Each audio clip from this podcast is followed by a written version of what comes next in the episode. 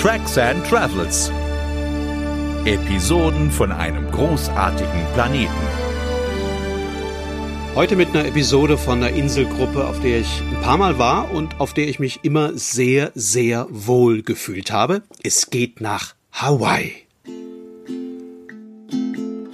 Und an was denkt man, wenn man an Hawaii denkt? Man denkt an Sand und Meer und Wind und Wellen, an Surfen, an diese Blumengrenze, die man zur Begrüßung um den Hals gelegt bekommt und vielleicht ja auch an diese Plastikfiguren, die Hula tanzen, wenn man einen Knopf drückt und die Batterie unten drin nicht gerade wieder leer ist.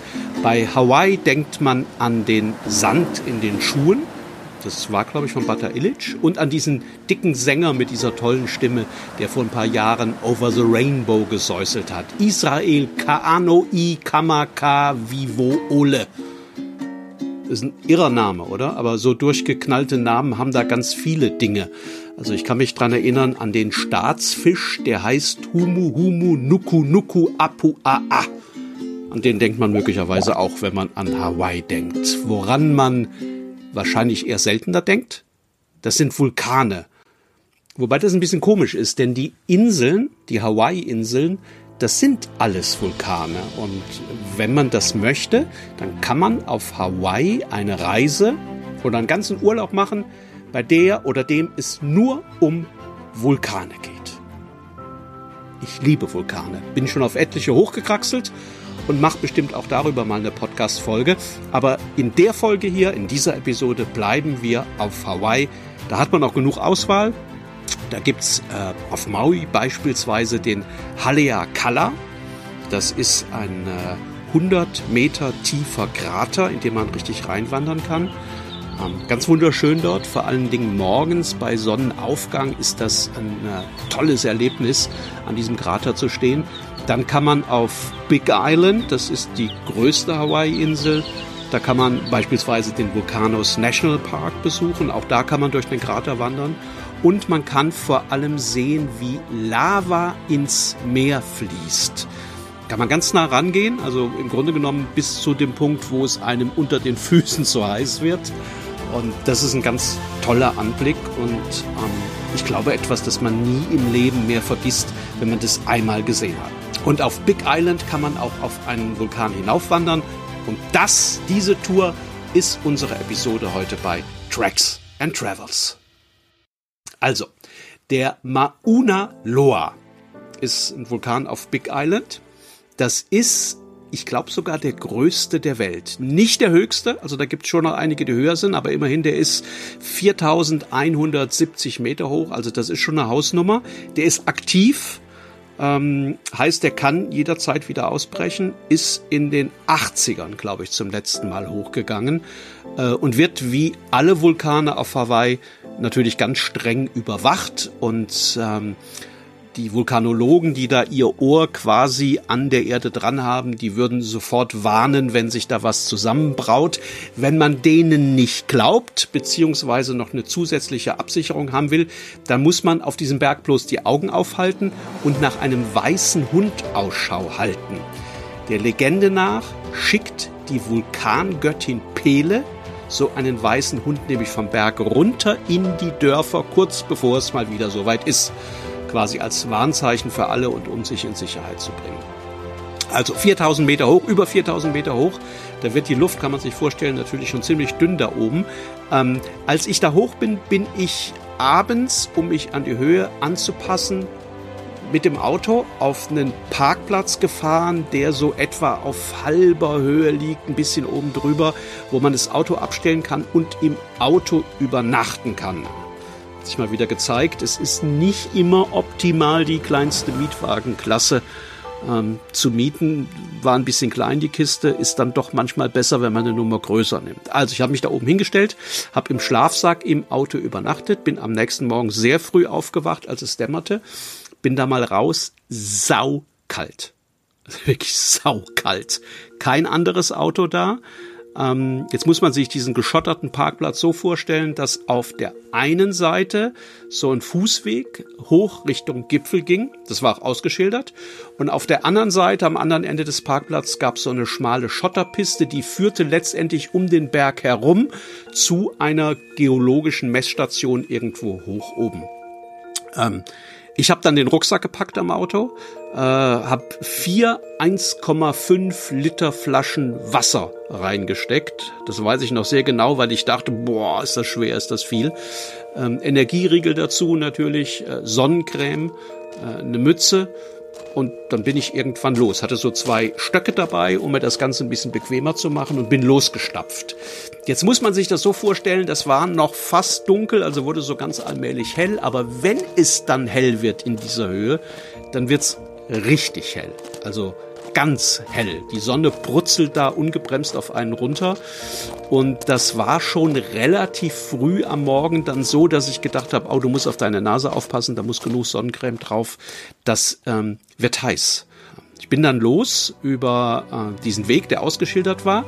Ähm, anfangs war der relativ breit und verlor sich dann aber so ein bisschen in dem Gestein dieses Vulkans. Äh, da hat irgendwer, der irgendwann diesen Weg gegangen ist, so kleine Cairns aufgebaut, also so Steinhinweise aus aufeinander gestapelten Steinen, so kleine Türmchen, die einen sicheren Weg durch diese Lava markieren und den kann man dann folgen. Jetzt müssen wir kurz einschalten, eine kurze Lavakunde. Es gibt im Grunde genommen zwei Arten von Lava auf so einem Berg. Die haben beide ähm, hawaiianische Namen. Ähm, das erste ist die AA das ist ein äh, relativ loses Gebröckel. Ähm, beim Hochgehen ganz okay. Beim Runtergehen, das musste ich dann später merken, ähm, kommt dieses Gebröckel schnell in Bewegung.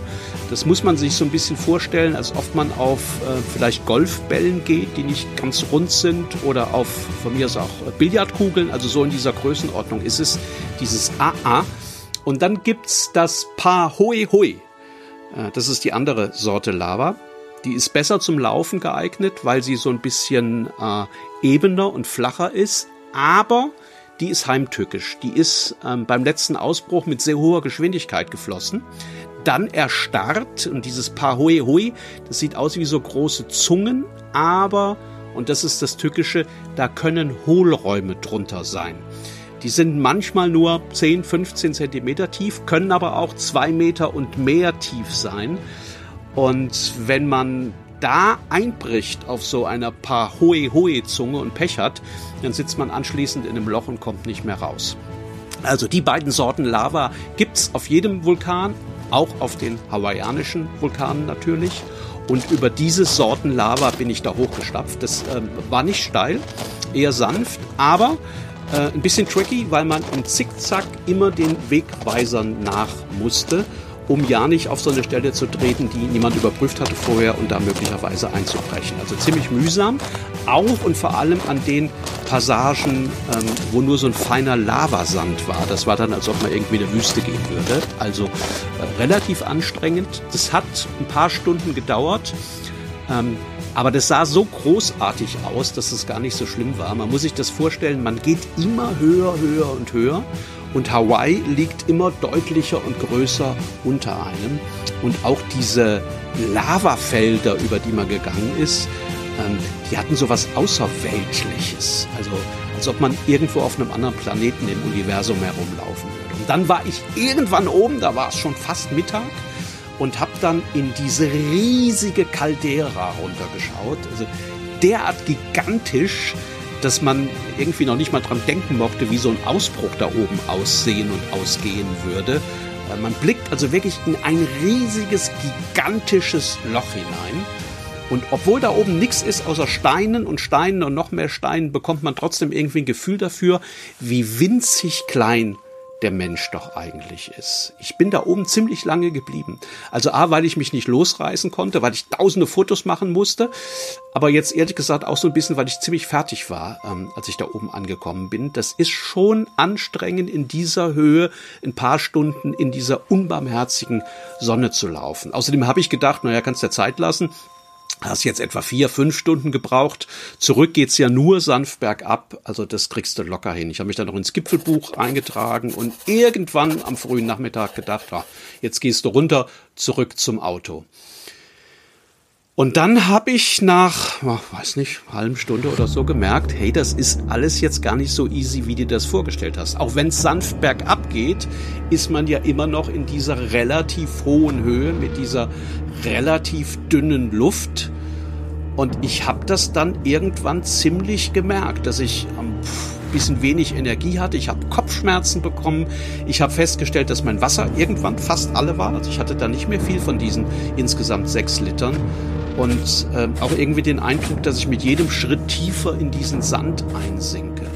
Und dann sind mir irgendwann am frühen Nachmittag tatsächlich zwei andere Leute entgegengekommen, zwei Japaner, perfekt ausgerüstet, sind Japaner ja immer in diesen quietschbunten Trekkingklamotten. Ähm, die kamen mir so entgegen, da war vielleicht zwei, halb drei. Ich habe denen dann zu erklären versucht, dass das möglicherweise knapp werden, wenn die jetzt noch bis zur Caldera laufen wollten und wieder zurück, aber die haben mich nicht verstanden, die sind weiter marschiert. Ich auch, Richtung Auto, Richtung Parkplatz, ähm, dass ich dann tatsächlich irgendwann gesehen habe, auf dem Parkplatz weit unter mir. Das sah in gerader Linie auch gar nicht so weit aus, aber leider läuft man auf diesem Mauna Loa nicht in gerader Linie. Ähm, weil man, wenn man den Pfad verlässt, eben auf dieser Lava unterwegs ist, auf der man jeden Moment einbrechen kann. Also bin ich weiter über diesen Pfad und von Kern zu Kern, also von kleinem Steinturm zu kleinem Steinturm. Und das habe ich so lange gemacht, bis ich den nächsten Kern irgendwann nicht mehr erkennen konnte, weil es zu dunkel geworden war. Ja, und dann stand ich da. Irgendwo auf 3300, 3200 Meter Höhe, weiß es nicht, völlig kaputt, höllische Kopfschmerzen, eisiger Wind, kein Essen mehr, kein Wasser mehr. Also genau in so einer Situation, die man eigentlich unbedingt vermeiden sollte am Berg. Im äh, ja, diesem Dämmerlicht habe ich dann weit rechts von mir etwas gesehen, das wie diese Piste aussah, die vom Parkplatz im großen Bogen hinauf zur Messstation führte. Das waren nur ein paar hundert Meter bis zu der und ich habe dann gesagt, mal also über diesen Lavafluss jetzt zum nächsten Kern, den du gar nicht siehst, das ist mir zu riskant. Also gehe ich quer rüber zu dieser Piste, das ist mir die sichere Lösung. Das habe ich dann gemacht, ganz langsam, ganz vorsichtig mit meinen Stöcken über diese Lavazungen. Es hat ganz grauenvoll geknarzt und geknackt und geknirscht. Kann man sich ja vorstellen, in so einer Situation hört man so Geräusche dann natürlich viel, viel lauter, als sie sind. Aber es hat alles gehalten unter mir. Und irgendwann war ich dann auf dieser Piste.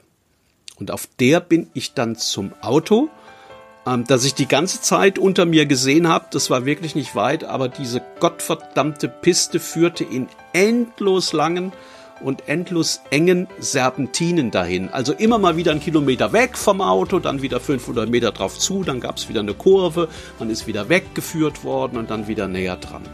Als ich dann irgendwann am Auto war, war es tiefe Nacht und ich war sowas von kaputt, dass ich erst gar nicht bemerkt habe, dass da mittlerweile ein zweites Auto dazugekommen war. Das war, wie sich dann herausgestellt hat, der Fahrer, der die beiden Japaner abholen wollte. Also die beiden, die mir da oben begegnet waren, als ich runter bin. Mittlerweile Stunden her. Ich habe aber befürchtet, dass die noch viel, viel weiter oben am Berg von der Dunkelheit überrascht worden waren, äh, als ich es war. Der Fahrer hat, kam mir dann entgegen, war in leichter Panik. Und als ich gesagt habe, die habe ich gesehen, aber ich bin mir nicht sicher, ob die da jetzt irgendwie noch richtig auf dem Rückweg sind. Ich habe dann gesagt, hey, normalerweise würde ich jetzt sofort mit dir da hochgehen und die beiden suchen, aber ganz ehrlich, ich, ich kann nicht mehr. Ich bin fertig. Der Mann hatte im Unterschied zu mir clevererweise eine Stirnlampe dabei. Also der hat ein bisschen was gesehen in dieser stockfinsteren Nacht da oben auf dem Vulkan. Ich habe ihm dann meine Stöcke gegeben ähm, und habe äh, da schon beschlossen gehabt, dass ich da nicht mehr runterfahre. Also ich wollte nur noch in meinem Schlafsack, ich wollte mich nur noch flach hinlegen. Äh, wenn ich da runtergefahren wäre, hätte ich irgendwo in der Dunkelheit einen Campingplatz suchen müssen. Dazu war ich viel zu fertig. Ich habe gesagt, du nimm die mit die Stöcke, geh vorsichtig da hoch und wenn du mit den beiden zurückkommst, dann leg mir die Stöcke einfach irgendwie unters Auto oder ans Auto. Ich finde die dann. Ist dann tatsächlich los. Ich bin ins Auto, da war zum Glück noch ein bisschen Wasser und ein bisschen was zu essen drin. Ähm, ich habe das aber irgendwie gar nicht mehr. Ich habe einen Schluck getrunken, ein bisschen von irgendwas gegessen. Ich bin in den Schlafsack und war sofort weg. Bin sofort eingeschlafen. Und hab dann irgendwann viel, viel später gehört, dass die drei tatsächlich vom Berg kamen. Also die beiden Japaner und der Mann, der die abgeholt hat. Die sind ganz langsam gegangen. Also die haben sich wahrscheinlich geschleppt. Ich habe die Augen kurz aufgemacht, habe die aber gar nicht gesehen. Das andere Auto stand irgendwie zu weit weg. Ich habe aber gesehen, wie der Himmel über Hawaii ganz allmählich hell wurde. So spät beziehungsweise so früh war das geworden. Und für einen ganz kurzen Augenblick habe ich gedacht, ich würde einen weißen Hund sehen, der vor dem Auto über den Parkplatz läuft und dann zwischen den Lavabrocken verschwand. Aber das habe ich mir wahrscheinlich nur eingebildet.